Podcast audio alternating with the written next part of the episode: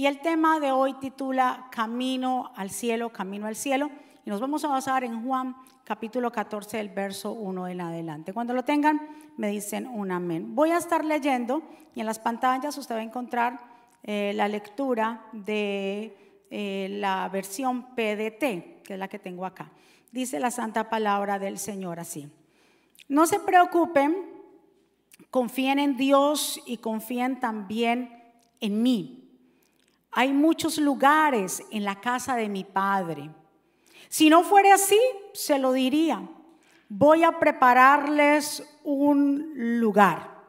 Y si voy y preparo un lugar para ustedes, regresaré. Los llevaré conmigo para que estén donde estoy yo. Ustedes saben el camino para ir a donde yo, yo voy. Tomás le dijo, Señor, nosotros no sabemos a dónde vas. ¿Cómo vamos a saber el camino? Jesús le dijo, yo soy el camino, la verdad y la vida. Solamente por mí, Jesús hablando en primera persona, se llega al Padre. Si ustedes me conocieran, también conocerían al Padre. Ya lo conocen y lo han visto. Felipe le dijo, Señor, todo lo que pedimos es que nos muestres al Padre. Jesús le dijo, he estado con ustedes mucho tiempo y todavía no me conocen, Felipe. El que me ha visto a mí ha visto al Padre. ¿Por qué pides que le muestre al Padre? Cierto que tú crees que yo estoy en el Padre y que el Padre está en mí. Lo que yo les digo no lo digo por mi propia cuenta. El Padre que está en mí hace sus propias obras. Créanme, cuando les digo que yo soy en el Padre y que el Padre está en mí, o por lo menos créanme que por las obras mismas les digo la verdad. El que cree en mí también va a hacer las obras que yo hago y hará obras más grandes porque yo regreso al Padre. Todo lo que ustedes pidan en mi nombre, lo haré. Así la grandeza del Padre se mostrará a través del Hijo. Yo haré lo que me pidan en mi nombre. Que el Señor nos bendiga a través de su palabra, que el Señor añada bendición a nuestra vida, papá. Estamos aquí en este día, hemos llegado porque te necesitamos, hemos llegado, Señor, con esa necesidad de buscarte, de que tú nos alimentes. Tu palabra es santa, bendita, tu palabra es tu maná, tu palabra es la que los alimenta. Tu palabra, Señor, llega a tiempo a nuestra vida. Te presento cada persona que está aquí, cada vida, cada corazón, cada terreno, aquellos que también nos están viendo. Te pido, Señor, que seas tú abriéndonos el entendimiento y podamos, Señor, salir de este lugar transformados. Que entendamos tu palabra, Señor, en el nombre poderoso de Jesús y el pueblo del Señor dice, amén. Hoy vamos a hablar de algo muy importante que creo que es la base del cristianismo, es la base de nosotros, es el cielo. Muchas personas piensan que el cielo es un mito, Muchas personas piensan que el cielo es algo que es algo imaginatorio, que la gente se ha imaginado, que no existe, que no existe el cielo el infierno. Pero la Biblia me habla y nos da a conocer, Jesús habló mucho del cielo como también habló mucho del infierno. Analicemos un poco las palabras de Jesús en Juan 14. Jesús dijo, no se preocupen Confíen en Dios y confíen también en mí. Hay muchos lugares, escuche bien, hay muchos lugares en la casa de mi Padre. Si no fuera así, se lo diría. Voy a prepararles un lugar. Y si voy a prepararles un lugar a ustedes, regresaré. Entonces Jesús asciende a los cielos y nos está diciendo, óigame, yo me fui, ¿para qué? Para prepararles un lugar. Aparte de que yo me fui para prepararles un lugar, yo voy a regresar, dice, yo regresaré. ¿Y para qué regresa? Dice, porque yo los llevaré, Dios mío, mire, yo los llevaré conmigo para que ustedes, todos ustedes, vayan donde yo esté. ¿Cuántos se quieren ir para el cielo? Y déjame decirte, mi amado hermano, que hay un solo camino al cielo. Mucha gente dice, todos los caminos conducen a Dios. Todos los caminos, no Señor, no todos los caminos conducen a Dios, ni todos los caminos conducen al cielo. Es como un aeropuerto cuando usted va. Si usted va a ir a un determinado lugar o país, el aeropuerto tiene muchas entradas, están diferentes aerolíneas. Usted no va, se va a otra aerolínea si usted quiere llegar al punto que usted quiere llegar. Usted tiene que estar en la puerta correcta. Si usted va para su país, Perú, Colombia, sea cual sea, a usted le dicen por aquí es la aerolínea que va para allá y es la puerta B, C, A. Entonces usted tiene que estar en esa puerta. Usted no se va para otra puerta porque se va para otro lugar, ¿verdad que no? Entonces, así es el cielo. Jesús nos está diciendo, el único camino Dice, yo soy el camino, yo soy la verdad, yo soy la vida. Para que ustedes puedan llegar al cielo, necesitan de mí. ¿Cuántos están? Necesitamos de Jesús. Entonces, mi amado hermano, el cielo es real. Diga conmigo, el cielo es real.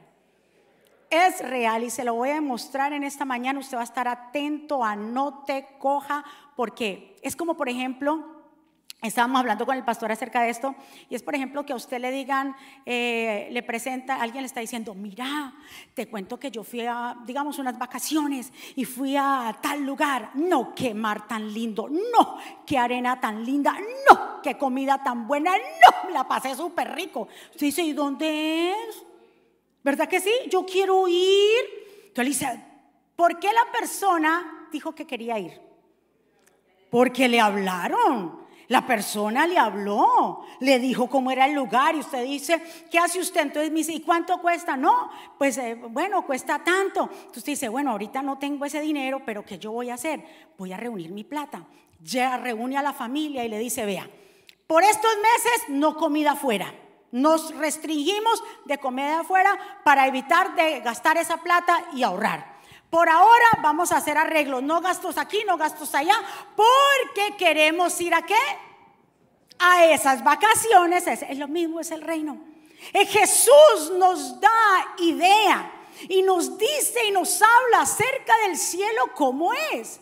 Entonces nos está diciendo que para nosotros poder llegar allá, tenemos que hacer ciertos arreglos aquí. No podemos vivir como nosotros queramos. Entonces nos ah, comenzamos a abstener de ciertas cosas. Le decimos a la carne, no, la carne no va a pecar, tú no vas a pecar porque yo quiero llegar al cielo. ¿Cuánto le da un aplauso fuerte al Señor? Vamos a iniciar rápidamente, voy a tratar de, organizarlo bien para que usted lo comprimamos hoy. Le voy a decir dos cosas. El cielo es tan real que lo vemos en Génesis 28, 12, cuando Jacob tiene un sueño. Dice que Jacob tuvo un sueño donde el Señor le mostró una escalera. Y esa escalera se apoyaba en la tierra y terminaba en el cielo. Y que decía que ángeles subían y ángeles bajaban. Entonces estaba donde la escalera? En la tierra. Pero ¿dónde llegaba? Al cielo. ¿El cielo dónde es? Arriba. Pero ahorita usted pensará como nos los presentan en los muñequitos, que el cielo, después de que pase la atmósfera, no sé, la gente lo pinta a los muñequitos que es como unas nubes y están los angelitos con las alitas sentadas en las nubes. El cielo no es así. El cielo es una ciudad real. Y allá nosotros nos vamos. ¿Cuántos se van? Jesús le dijo a Natanael y a los discípulos acerca del cielo en Juan 1, 50, 51, cuando le dijo, ¿crees que porque dije que te había visto bajo la higuera, pues verás cosas más grandes que estas? Le dijo a Natanael. Luego le dijo, eh, le dijo la verdad, ustedes verán el cielo abierto, los ángeles de, Sion, de Dios, ¿qué? Subiendo y bajando sobre el Hijo del Hombre. Entonces entendemos que hay un cielo que está ahí arriba, que tenemos acceso, que cuando oramos esas oraciones llegan como olor fragante delante de Dios, que salen de aquí de la tierra hacia el cielo. Entonces, ¿quién fue a preparar lugar para nosotros? Jesús fue a preparar un lugar donde nosotros podíamos vivir. El cielo es un lugar real donde los hijos de Dios vivirán un día. El hecho del cielo es la morada de Dios y los ángeles. Entonces en el cielo los salvados por Dios, ¿quiénes van a estar ahí? Los salvados por Dios tendrán nuevos cuerpos. Nuestro cuerpo, el cuerpo que tú ves ahí, este tangible que se enferma, que le da presa, que le da sueño, que no sé qué. Ese cuerpo que tenemos ahora va a ser y transformado en un cuerpo, el cual le llamamos un cuerpo glorificado. ¿Cuántos están de acuerdo? Escuchen muy bien. Por eso los que aquí tienen alguna dificultad, tienen alguna limitación, en el cielo ese cuerpo que aquí vemos, que se enferma, que tiene una limitación, ya en el cielo no va a haber limitaciones. Dice que ahí no van a haber ciegos, no van a haber cojos, no van a haber nada de limitaciones. Mire lo que dice Isaías 35, del 5 al 6. Esta es una compensación, una recompensa y retribución de Dios para aquellos que son fieles aquí en esta tierra. Dice, Fortalezcan las manos cansadas y afirmen las rodillas débiles. Digan a los temerosos, sean fuertes, no teman. Aquí está su Dios. Ya viene la qué? La compensación, la retribución de Dios. Él vendrá a rescatarlos. Entonces los ciegos, los sordos oirán, los cojos saltarán como venados, los mudos cantarán de alegría, porque brotará agua en la tierra seca y manantiales en el desierto. La arena ardiente se convertirá en un lago y tierra seca en fuerte en fuentes de agua. La guardia de descanso para chacales se convertirá en juncos y cañas. Habrá una carretera, Dios mío, escuche esta parte. Habrá una carretera que será llamada Camino de la santidad. Si me lo ponen más rápido. Camino de la santidad. Los necios no caminarán por él. No los necios. Habrá un camino que es que ahí van a entrar y camino de santidad, que los necios no entrarán por él. Allí no habrá leones, no aparecerán bestias salvajes, no estarán ahí, serán, no estarán ahí. Será solo para que transiten la gente rescatada. Los rescatados por el Señor volverán y entrarán cantando a Serán felices eternamente, vivirán. Vea, ¿serán qué felices? ¿Qué dice ahí? Eternamente vivirán rebosados de gozo y alegría. La tristeza y los quejidos se alejarán de ellos. Lo que vivimos aquí, el sufrimiento, las lágrimas, la enfermedad, la dificultad, las debilidades, en el cielo no va a haber nada de eso. Ya no va a haber sufrimiento, ya no va a haber más lágrimas. Todo el mundo va a estar regocijado allá pero solamente para aquellos que dicen que han guardado aquí en esta tierra, porque es un camino de santidad. Allá no entra ni carne ni sangre. Tenemos que aprender a ser santos en esta tierra. Y cuando yo le digo de santos, no quiere decir usted ahora con una aurole aquí usted. No, santo significa separado para Dios. Un hombre y una mujer que le han dicho no al mundo y al pecado, que se han separado, no perfectos. La no, Dios no busca perfección, estamos en el camino de la perfección. Allá es que nosotros vamos a ser perfectos. ¿Cuántos están de acuerdo? Entonces Jesús dijo, yo me voy para hacerle morada, pero yo regreso. Diga conmigo, Él va a regresar. ¿Cuántos estamos esperando que Él regrese? Mire lo que dice 1 Tesalonicenses 4:13. Hermanos, queremos que sepan lo que ha de suceder con los muertos para que no estén tristes como los demás. Gente que llora, hay que llorar a los muertos, pero si el muerto en Cristo, usted lo va a volver a ver. Óigame. Dice, no estén tristes como los demás que no tienen esperanza. Creamos que Jesús murió y resucitó. De igual manera, Dios hará que todos aquellos que murieron y creían en Jesús resucitarán para estar con Él. Lo que anunciamos ahora es un mensaje del Señor. Los que estamos vivos, dice el apóstol Pablo, en ese momento él estaba vivo, dice, los que estemos vivos cuando regrese el Señor, nos iremos con Él. Pero los que hayan muerto irán antes de los que estén vivos. El Señor mismo vendrá de los cielos En ese momento dará su orden con voz de mando, con el del arcángel, sonará la trompeta de Dios y los que hayan muerto en Cristo resucitarán primero. Luego nosotros, los que estemos vivos, en ese momento subiremos a las nubes con los resucitados para que encontrarnos con el Señor en el aire y así estaremos con el Señor para siempre. Anímense entonces los unos con los otros. Ay, qué esperanza más maravillosa. Señor le dice y nos dice aquí que Él va a venir por quienes, por los que han guardado sus mandamientos, sus pactos, porque tal vez de pronto han sufrido en esta tierra, pero no, han, no se han doblegado, que han perseverado, que han dicho sí. Y dice que el Señor va a regresar, pero en ese regreso, lo que dice ahí, vamos a ser arrebatados. Los que estemos vivos, si estamos vivos cuando regrese el Señor, el regresar, el rapto no tiene que ver con que Jesús pise la tierra. El rapto es, va a ser en las nubes. Entonces, cuando Jesús dice que regresa, va a primero va a ser una cosa.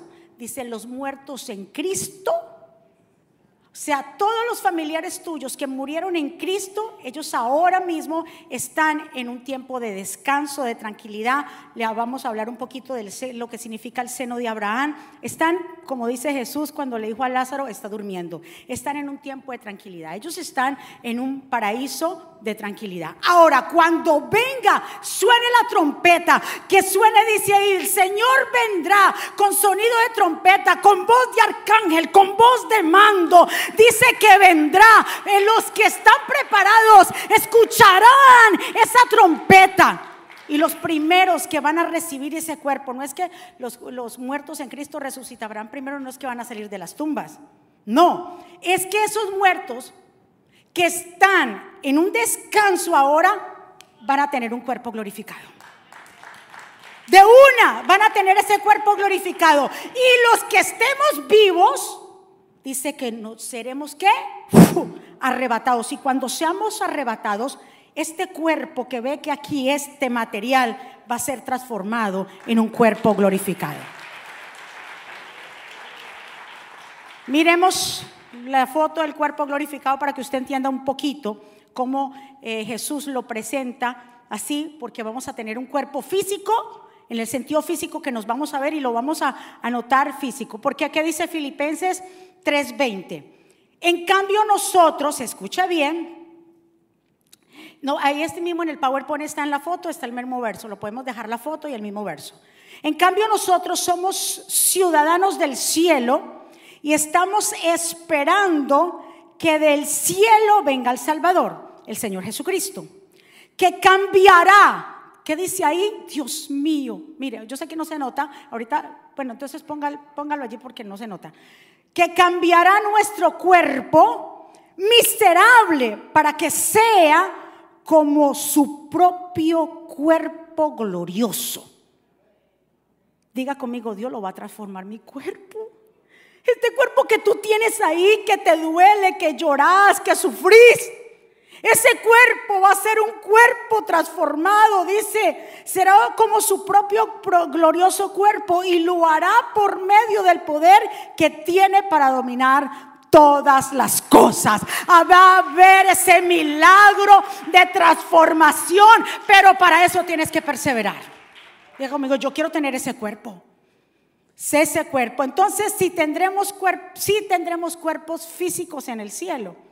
En el cielo nosotros, nuestros cuerpos serán libres de enfermedad, de dolor, lo habla 1 Corintios 15. Así que la resurrección de los muertos, el cuerpo que se pone en la tierra, mire este es otro verso clave, el cuerpo que se pone en la tierra. Cuando usted muere, ¿para dónde, dónde lo entierran? Pues la tierra en la tierra, sea que lo cremen, lo tiren la ceniza, no se preocupe, mucha gente pregunta acerca de eso, después les traigo el tema, ¿qué pasa si el cuerpo, como quiera, eh, es el alma? Recuérdese, el cuerpo este se lo comen quién? No le dé miedo los gusanos, las cucarachas. usted lo entierran, lo ponen seis pies bajo tierra y le dicen chao y se olvidan de usted.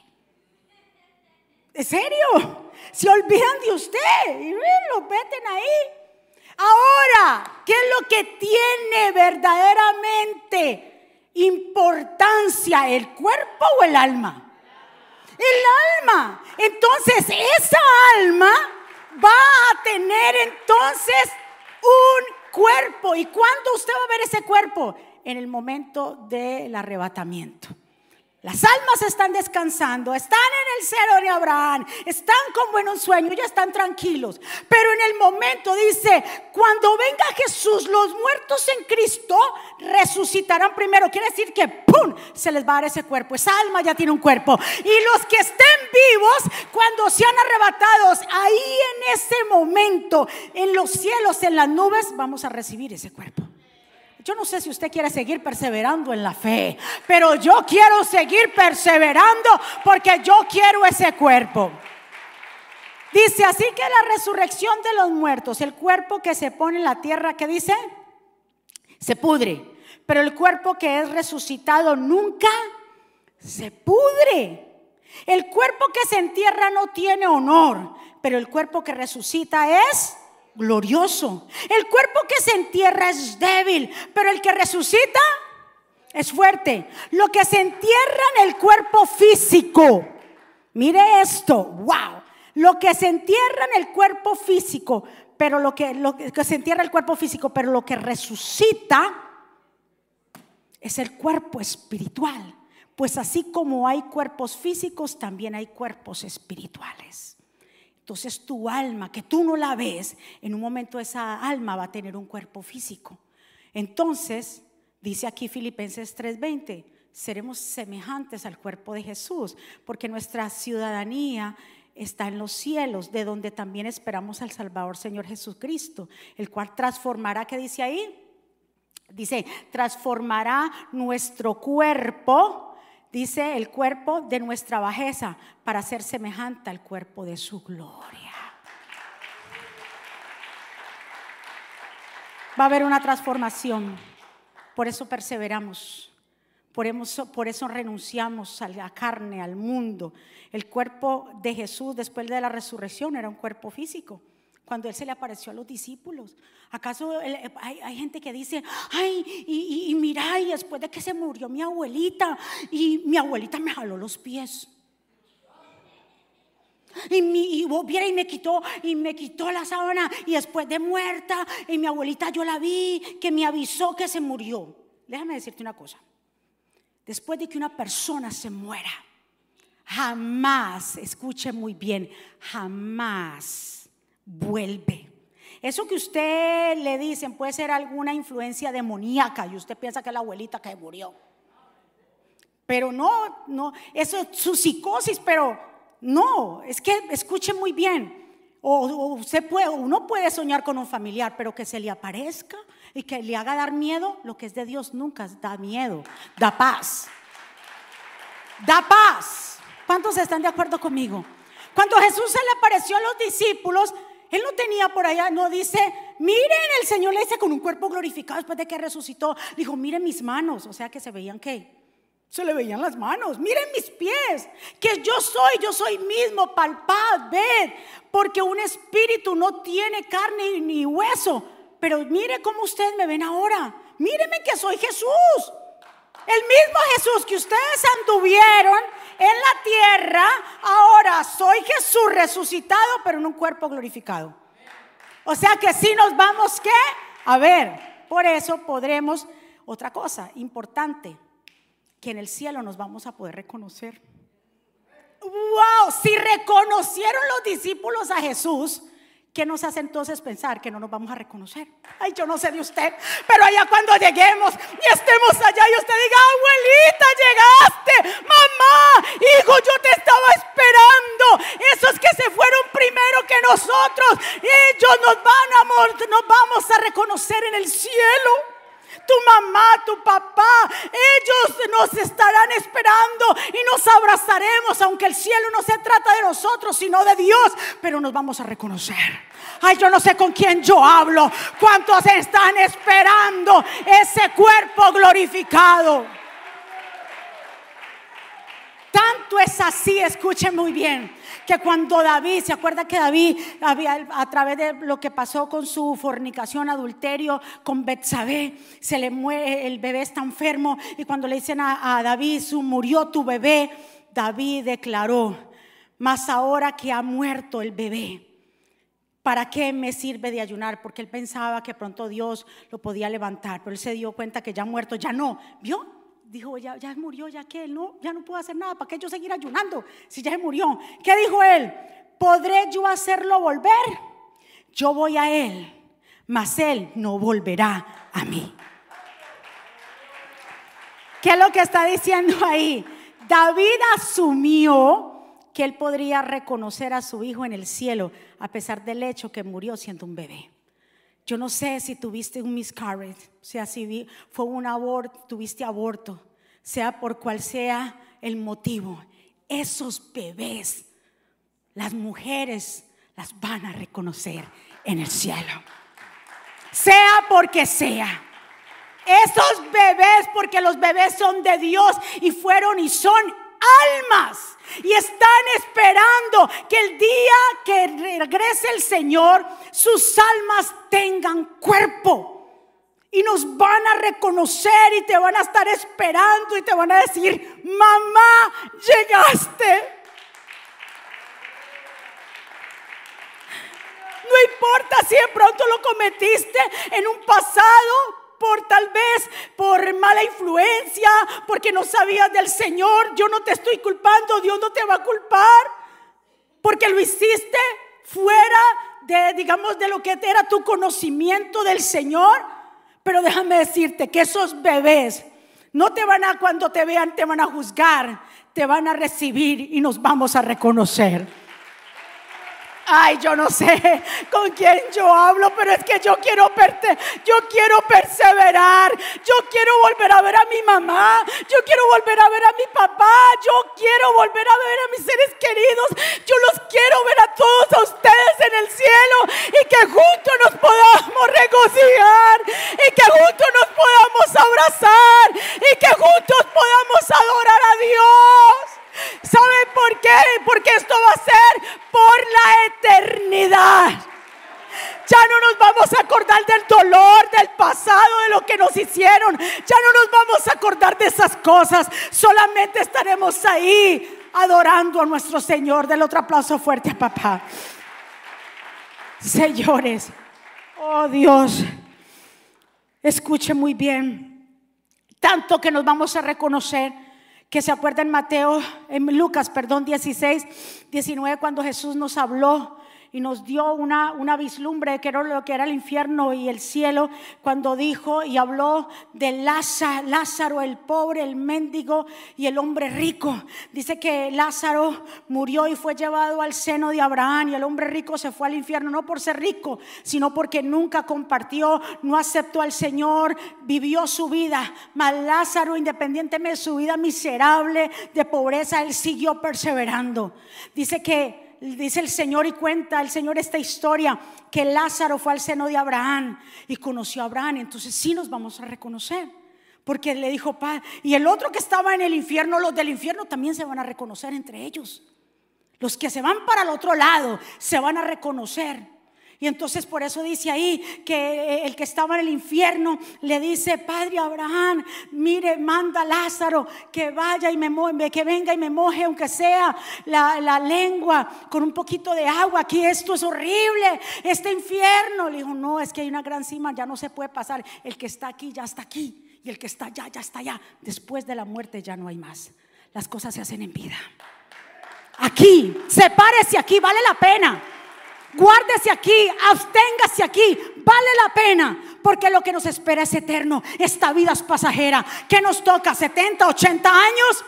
Y ya no más, la vida es una sola, no más, no hay más vida. Ahora la otra vida, la que vamos a vivir, pero eternamente. En el cielo o en el otro lado, tú decides. Y esto ya es para la eternidad. Wow, yo no sé si usted está logrando entender lo que yo le quiero explicar. Esto, después de la muerte, la muerte significa separación del cuerpo con el alma. El alma va a tener su cuerpo, tanto en el infierno como en el cielo. pero ¿dónde usted quiere pasar su eternidad? Aquí 70, 80 años, sufriendo, haciendo, no importa. Pero yo aquí la vivo conforme a la voluntad de Dios, porque yo quiero eternidad con Cristo Jesús.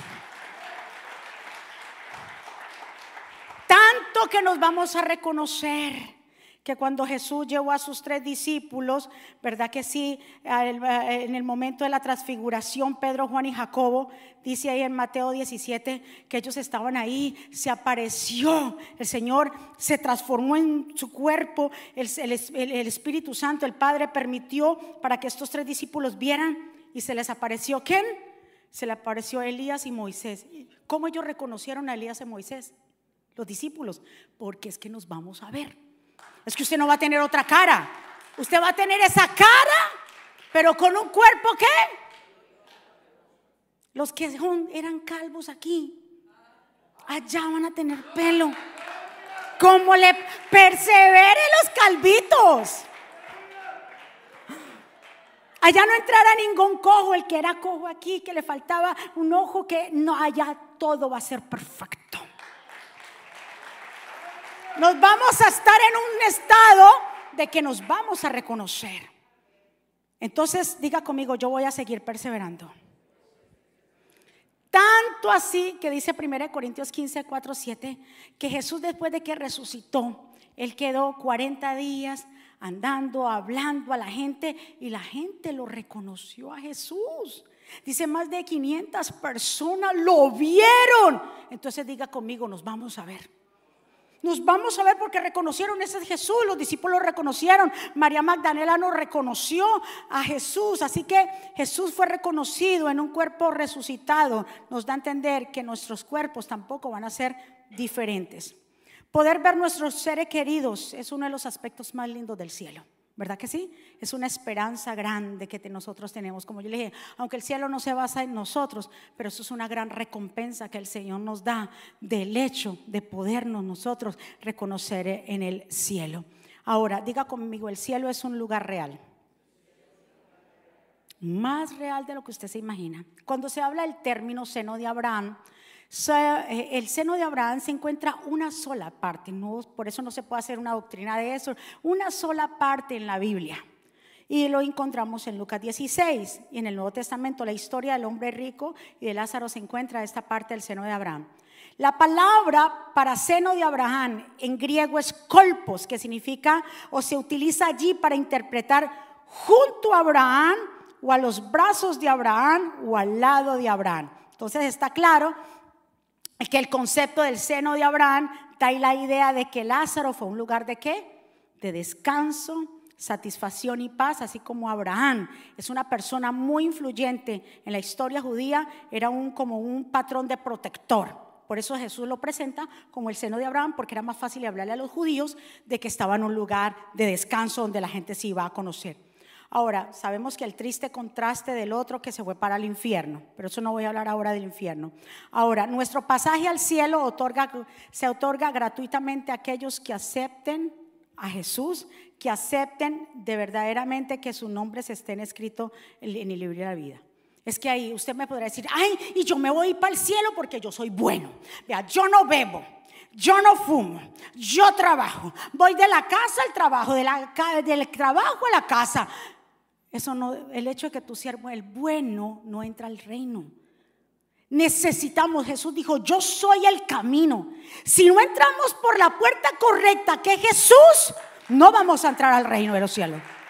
Usted mira, pero es que yo no hago nada malo. No es lo malo que tú hagas, es que está escrito, porque ahí arriba dice la palabra de Dios en Apocalipsis que hay un libro que se llama el libro de la vida. Y en ese libro van a pasar lista. Y a solamente los que estén inscritos en el libro de la vida es que van a entrar al reino de los cielos. Que tu nombre no se ha borrado, permanece tu nombre ahí. Por eso la entrada al cielo, diga conmigo, no es automática. No es automática, no es que usted entra y ¡pum! de chiripazo, ahí no entra chiripazo. Chiripazo quiere decir de esas cosas cuando usted dice, uy, no, pasé arrastrado, uy, me pasaron porque sí, uy, fue de, de suerte. Aquí no va a haber ni suerte, ni chiripazo, ni por nada de eso. Aquí en la tierra hay que pagar un precio. ¿Cuántos están de acuerdo conmigo? Lo dice Apocalipsis 21, 27. No entraré, perdón, no entrará en ella ninguna cosa inmunda al reino de los cielos, o que haga abominación, mentira, solamente los que estén, ¿qué?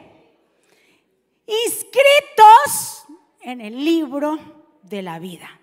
Aquí hay un factor calificador. Para los que entran serán solamente si sus nombres estén escritos en ese libro. Entonces, Jesús ascendió al cielo para qué? Para luego regresar. ¿Cuántos están esperando el regreso del Señor?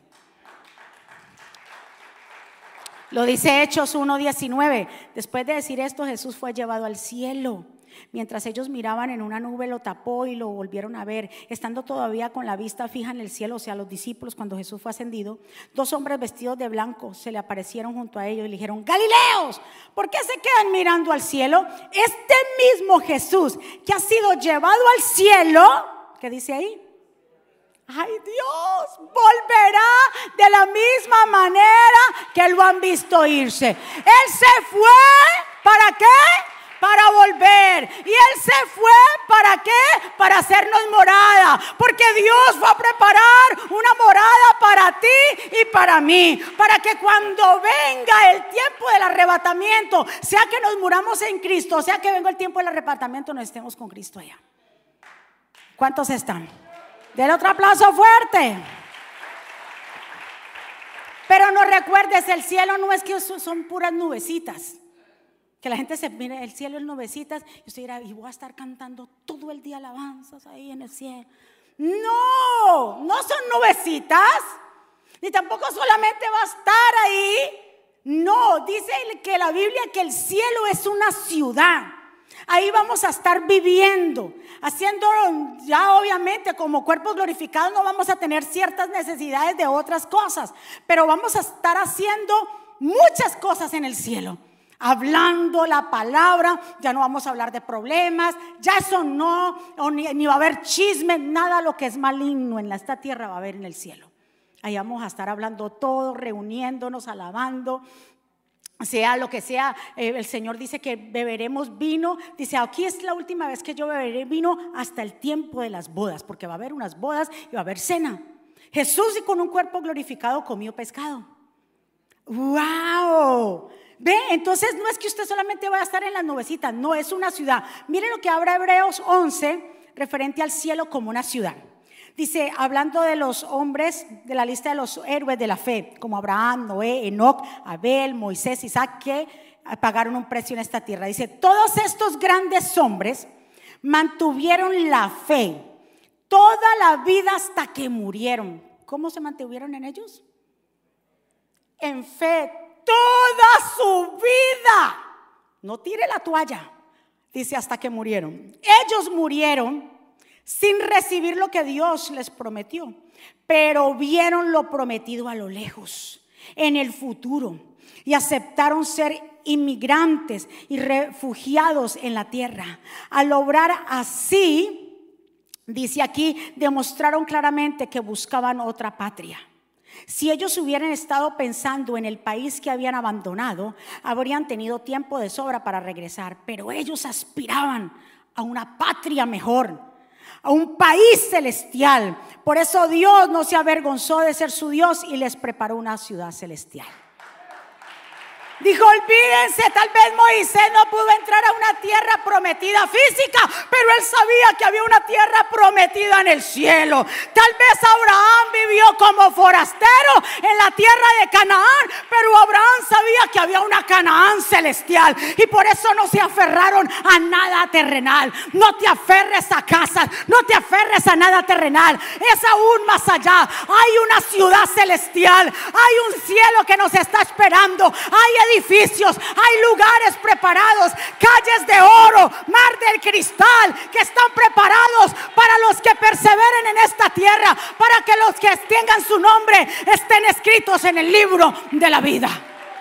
¡Ay Dios! ¿Con quién yo hablo hoy aquí? Oh, así será con sonido de trompetas que viene el Señor. Solamente los que estén preparados escucharán ese sonido y se irán.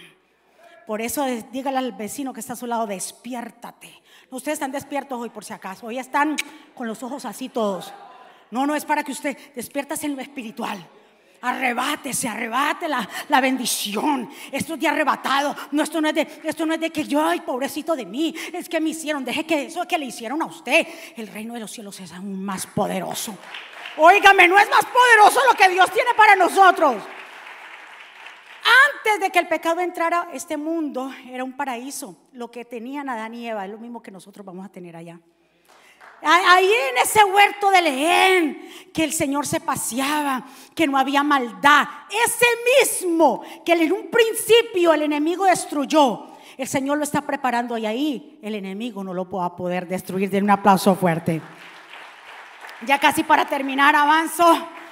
¿Cómo será el cielo? Pongamos aquí. ¿Cómo será el cielo? El cielo es una ciudad, diga conmigo, el cielo es una ciudad. No es nubecitas, no más no piensen nubecitas ahí, los angelitos. Y usted, no, usted no va a volar, usted ni yo vamos a tener alas. Los ángeles sí.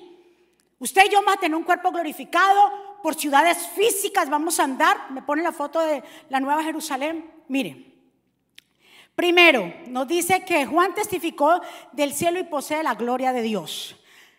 Dice que el cielo va a poseer completamente la gloria de Dios, por eso no vamos a necesitar ni sol ni luna. ¿Por qué? Porque Dios mismo va a ser el resplandor de todas las cosas. Ya no necesitamos ni sol ni luna, no haber ni noche ni, ni, ni, ni día, no vamos a necesitar absolutamente nada de eso. Dice la presencia misma de Dios, al no haber noche ni cielo, el mismo Dios será la luz. La ciudad está llena de brillo, de piedras preciosas, de jaspe claro como cristal. La ciudad tendrá doce puertas y doce cimientos. El paraíso del jardín del Edén será restaurado, el río de agua de vida fluirá libremente, el árbol de la vida estará nuevamente disponible, dado que cada mes dará su fruto. Tendremos calles de oro y mar de cristal. Mire lo que dice capítulo, Apocalipsis 21, La calle de la ciudad era de oro puro, transparente como el vidrio. Ay, yo no sé si ustedes se imaginan esa ciudad ya. Nosotros apenas nos podemos imaginar un poquito, pero me imagino el resplandor y la belleza y nosotros caminando por esas calles de oro. mira el oro tan lindo y transparente y por allá ese árbol de la vida y por allá ese arcoíris hermoso y por allá pues y todas esas cosas lindas las vamos a estar viendo usted y yo, porque van a ser una ciudad física. Recuérdese que no son qué? Nubecitas. Usted va a estar allá en ciudades físicas. Aunque Juan fue elocuente en su descripción del cielo, la realidad del cielo está mucho más allá de la capacidad del hombre. Ahora, el cielo, y aquí yo quiero que usted entienda, el cielo es un lugar de no más. Diga conmigo no más. ¿No más a qué? Ahí ya no habrá, habrá más lágrimas, ya no habrá más dolor, ya no habrá más tristeza. Apocalipsis 21:4. Y ya no habrá más separación, porque la muerte será vencida ya no, nos separaremos más. Lo mejor del cielo es la presencia de nuestro Señor Jesucristo y Salvador. Estaremos cara a cara con el Cordero de Dios, quien nos amó.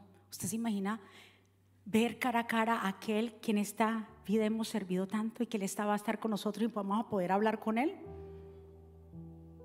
Usted va a poder hablar con Él, sentarse a los pies, aunque vamos a ser millares y millares y multitudes, vamos a estar con ángeles, con arcángeles, con serafines, Vamos a ver a los apóstoles. ¿Qué hubo, Abraham? Y entonces, ¿qué fue esa fe tuya tan chévere?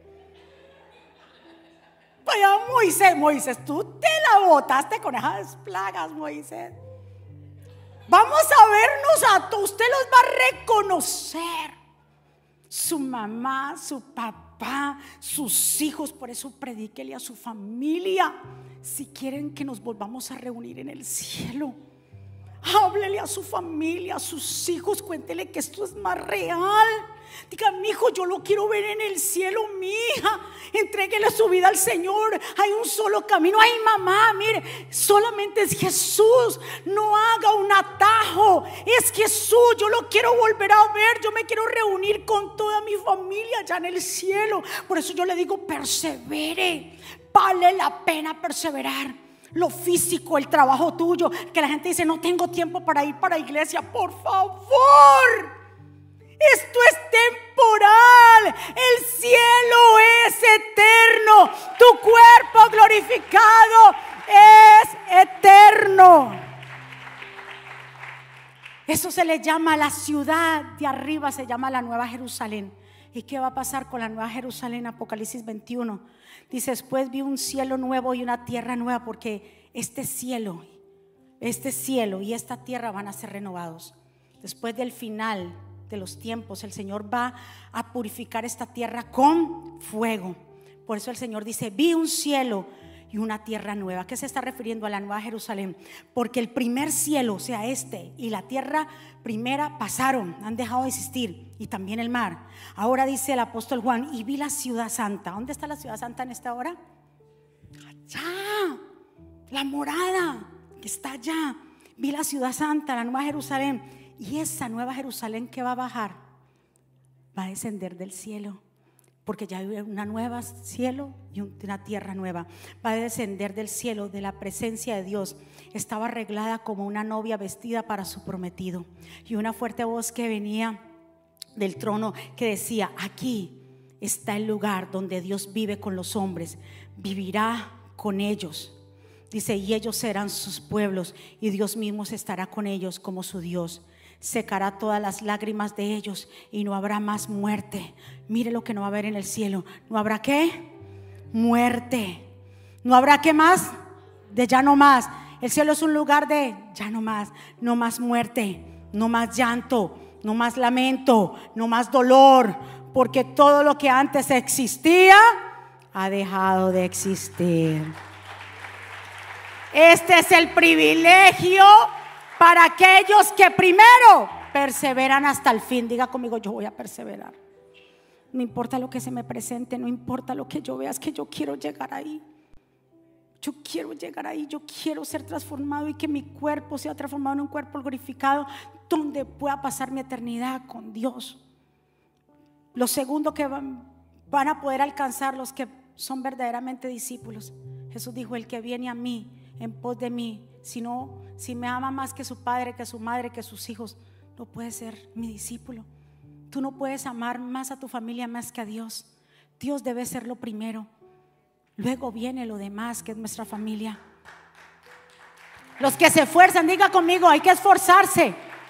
Dice el Señor, desde el día de Juan el Bautista hasta ahora el reino de los cielos ha venido sido amenazado con tanto viento y marea, pero los que se esfuerzan lograrán aferrarse. ¿Cuántos están de acuerdo? Incluso, déjame decirte que aquellos que dice la escritura que en un momento dado, dice la palabra del Señor, en Lucas 16, 9, dice, por eso os aconsejo que os ganéis amigos utilizando las riquezas de este mundo. Así que cuando llegue el día de dejarlas, cuando usted deja de, de usar dinero? cuando usted deja de usar la plata? Cuando se muera. Usted no se ¿Cómo usted va a hacer canje ahí en el cielo? Va a no haber plata. Dice, os aconsejo que os ganéis amigos utilizando las riquezas de este mundo. Así que cuando llegue el día de dejarlas, que ya no las vamos a usar más, habrá quien nos reciba en la mansión eterna. Así que lo que tú inviertes en las misiones, en tu diezmo, en tu ofrenda para ganar almas, esas almas que fueron ganadas a través de tu aporte, allá en el cielo te van a decir, ay gracias, porque tú aportaste para mi salvación. Gracias por poner ese granito de arena. Gracias por despojarte la tierra de ese papel y por ese papel que tú te despojaste. Hoy yo te puedo recibir y darte las gracias. Escuche muy bien. El pastor lo ha venido, ha estado hablando y tal vez la gente no, no, no lo ha entendido. Pero esto es algo real. Dice esas almas que fueron ganadas con algo perecedero como el dinero, allá dice que nos van a recibir. Del otro aplauso fuerte. Y ya, quédese ya de pie. Dios mío. ¿Cómo será el cielo? Ya sabemos. Va a ser físico, real, tangible. Vamos a estar con cuerpos glorificados. Es un lugar de ya no más. ahora. Tenemos que perseverar. Pero aparte de eso, oye, Dios es tan grande, porque aparte de eso, cuando lleguemos, el Señor nos va a repartir coronas. ¿Seremos merecedores nosotros de esas coronas? No. Es por su gracia. Pero es que Dios premia a los fieles. Es que Dios premia a la gente que... Dios premia a la gente que en esta tierra paga un precio. Dios va a premiar sus esfuerzos, el tuyo, el tuyo. El Señor los va a premiar. Y aparte nos va a repartir coronas. Dice que van a ver siete coronas, como dice el apóstol Pablo. Y también el que lucha como atleta. Dice, no es coronado, sino lucha legítimamente. Hay que luchar legítimamente. Porque así como en esos juegos anteriormente en Atenas, cuando alguien ganaba, un atleta le daban una corona, ¿verdad que sí? De, ramas. En el cielo el Señor nos va a dar coronas, la corona de gozo. Y la corona de gozo se la ganan aquellos que ganan almas, los evangelistas, los misioneros, aquellos que predican. La corona de justicia para los que predican la palabra del Señor. La corona de vida por soportar las pruebas. Ajá. Eh, la corona de gloria por apacentar la grey, los pastores, los ancianos, los diáconos, los servidores que apacientan la grey, que ayudan a la grey. Dice que ellos son de la corona de gloria, la corona incorruptible, los que luchan, los que resisten, o sea, de pronto los que han sufrido, pero han resistido, corona de sabiduría, siendo prudentes, corona de victoria, los que han confiado en el Señor. Si me ponen ahí, que vamos a recibir esas coronas. Pero el único verdaderamente que se merece toda la gloria y toda la honra es Él. Porque si hemos podido resistir y hacer algo es por quién? Por Cristo Jesús. Así que el cielo es algo que, diga conmigo, yo voy a perseverar. Ahí no va a haber qué, cojos, mancos. Dice que los cojos saltarán, los mudos hablarán. Dice que a la iglesia se le ha concedido nosotros que se vista, por eso me vestí hoy de blanco, de lino, usted no será lino, pero lo que sea lino, lino fino, resplandeciente, lino es la tela más cara, más hermosa, cuando alguien se pone un lino blanco, reluciente, dice, se le ha concedido que se vista de lino fino, lino limpio y resplandeciente para recibir al rey. No te dejes manchar tu vestidura. No te dejes manchar por nada, tentaciones, pecados, suelta todo eso. ¿Cuántos están esperando llegar a ese gran lugar? ¿Cuántos están preparados? Vamos entonces. Ah, vamos, porque el cielo es de gozo.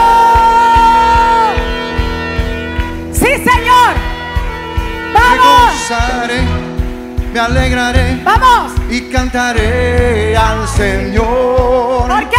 Porque han llegado las bodas del Cordero de Dios. Sí, me gozaré, me alegraré y cantaré al Señor. ¿Por qué? Porque han llegado las bodas del Cordero, de Dios. Me gozaré. Sí. Me alegraré. Vamos. Y cantaré al Señor, porque han llegado las bodas del Cordero de Dios y a su esposa se le ha concedido que se vista de lino fino, lino limpio y resplandeciente para recibir al rey. Y a su esposa se le ha concedido que se vista de lino lino limpio y resplandeciente. ¿Para qué? Para recibir al rey. Me gozaré, me alegraré y cantaré al Señor. Díselo. Porque han llegado las bodas del Cordero, Cordero de Dios. Me gozaré, me alegraré y cantaré al Señor. ¿Por qué? Cordero de Dios. Y a su esposa se le ha concedido Dile. que se vista de vino fino, vino limpio y resplandeciente. ¿Para qué? Para recibir al rey. Iglesia, tú eres la Y escogida. a su esposa se le ha concedido Que se vista. vista de lino fino, lino limpio y resplandeciente, para recibir al rey me gozaré, me alegraré y cantaré al Señor, porque han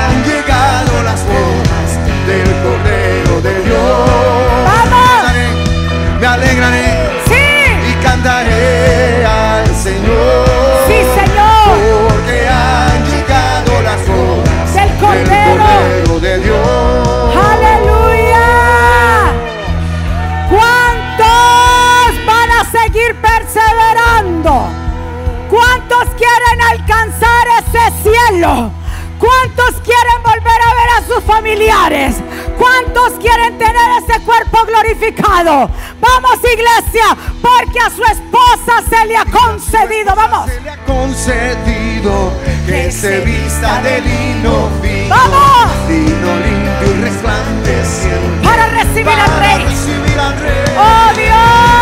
a su esposa se le ha concedido que se vista de lino fino, Lino limpio. limpio y resplandeciente. Para recibir al para rey. recibir al rey. Denle un aplauso fuerte al Señor.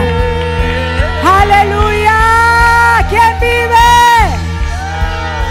Oh, que suene el chofar. Porque así será la venida del Señor. Con voz de mando, con voz de arcángel y con trompeta de Dios. Dice los muertos en Cristo resucitarán primero y aquellos que habemos quedado seremos arrebatados en las nubes juntamente con Él. Oh Dios mío, yo no sé si usted está entendiendo hoy que Dios se fue a prepararnos morada, que Dios se fue a prepararnos porque vamos a estar de nuevo con el Rey. Me gozaré, me alegraré y cantaré al Señor, porque han llegado las bodas Del Cordero. del Cordero de Dios. Sí, Señor, gracias. Levante sus manos ahí donde usted está. Y dele gracias a papá en este día. Padre, en el nombre de Jesús. Gracias por este tiempo maravilloso en que tú nos has permitido estar en tu casa. Señor, tú pusiste en nuestros corazones que teníamos que hablar del cielo. Que había gente que no entendía lo que era el cielo. Pero hoy, Señor, tu gente, tus hijos que están aquí, que están allá, se van con esperanza, con ganas de perseverar. Señor, que tanto vamos a vivir en esta tierra si no son 80, 90, no sé. Pero esta tierra, lo que nosotros vivimos es pasajero, por eso no te aferres a nada. Tú dirás, pero pastora, yo tengo que trabajar, todos tenemos que trabajar, pero haz arreglos para alimentar tu alma, tu espíritu, lo único que nadie te podrá robar. ¿Dónde quieres pasar tu eternidad? ¿Dónde quieres pasar? Porque Dios ha hecho que las almas sean inmortales. El alma nunca va a morir. Pero lo que tú puedes decidir en esta tierra es dónde vas a pasar tu eternidad. Si la quieres pasar con el Señor, haz un esfuerzo. Entrégale tu vida, tu corazón al Señor. Yo no sé si hay alguien aquí que se quiere reconciliar con el Señor. Si hay alguien aquí que quiera hacer una oración de fe allá, que quiera abrir el corazón. Decir, ya entendí esta gran verdad, yo quiero estar ahí. Tal vez has estado viviendo desordenadamente, tal vez has estado viviendo triste, abatido ahí. Y hoy decides decir sí al Señor. Te invito a que juntos hagamos esta oración. Y donde tú estás, dile a papá, Señor Jesús, yo te doy gracias por mi vida. Te pido perdón por mis pecados. Yo te recibo como mi Señor y suficiente Salvador. Perdóname, ayúdame, enséñame, Señor. Yo te doy gracias por este día. Perdona mis transgresiones, mis pecados. Perdóname, Señor. Reconozco que soy pecador y que necesito tu perdón. Reconozco que tú eres el Mesías, el Hijo del Dios viviente. Yo te necesito hoy, mañana y siempre. Escribe mi nombre en el libro de la vida en el nombre de Jesús. Amén. Den un aplauso fuerte al Señor. ¿Quién vive? Y a su nombre. Aleluya. ¿Cuánto nos vamos contentos? ¿Cuántos recibieron esa palabra de hoy? Ya saben cómo es el cielo. ¿Cuántos van a seguir perseverando? Persevere. hable, dígale a su familia, persevere usted, no se canse, que este tiempo es pasajero, pero lo de Dios es eterno. Nos vamos a despedir. Antes quiero recordarle a los varones que el día 7 de agosto, lunes 7 de agosto a las 7 de la noche van a tener un tiempo de reunión, de encuentro con los varones acá, va a ser un lunes, por ahí me contaron, a las 7, a las 8. Al 8 de agosto, aquí decía el 7, el 8 de agosto, lunes 8 de agosto, a las 7 de la noche va a ser un tiempo entre los hombres compartir. Creo que por ahí me dijeron que los argentinos tienen un asado.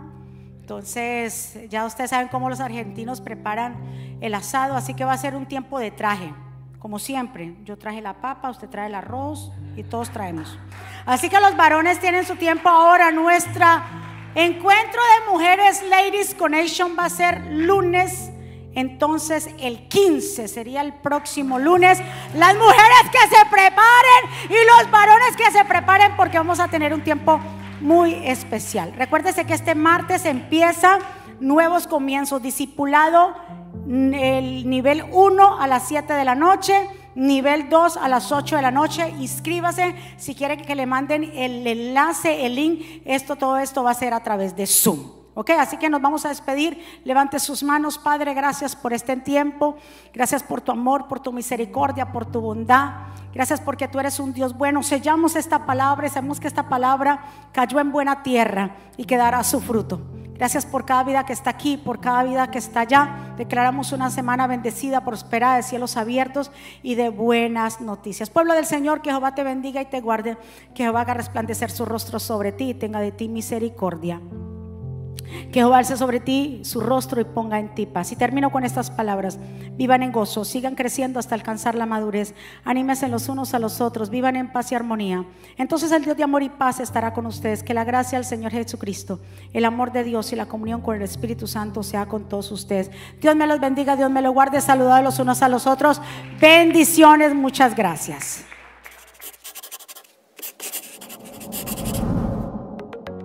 ¿Quieres estar al día con todos los eventos de la pastora Mónica Jaques y Ministerio Jesucristo Vive? Ahora lo puedes hacer introduciendo la aplicación Mónica Jaques, ahora disponible en la tienda de aplicaciones de Apple y Google. Es muy fácil de usar y contiene un menú útil y de acceso rápido. Ahora podrás acceder al último libro de la pastora Mónica, eventos, palabras de fe e incluso comunicarte con nosotros vía chat. También puedes seguirnos en Facebook, Instagram, Twitter y YouTube para ver servicios de poder en vivo y recibir reflexiones, palabras de aliento y mensajes diarios.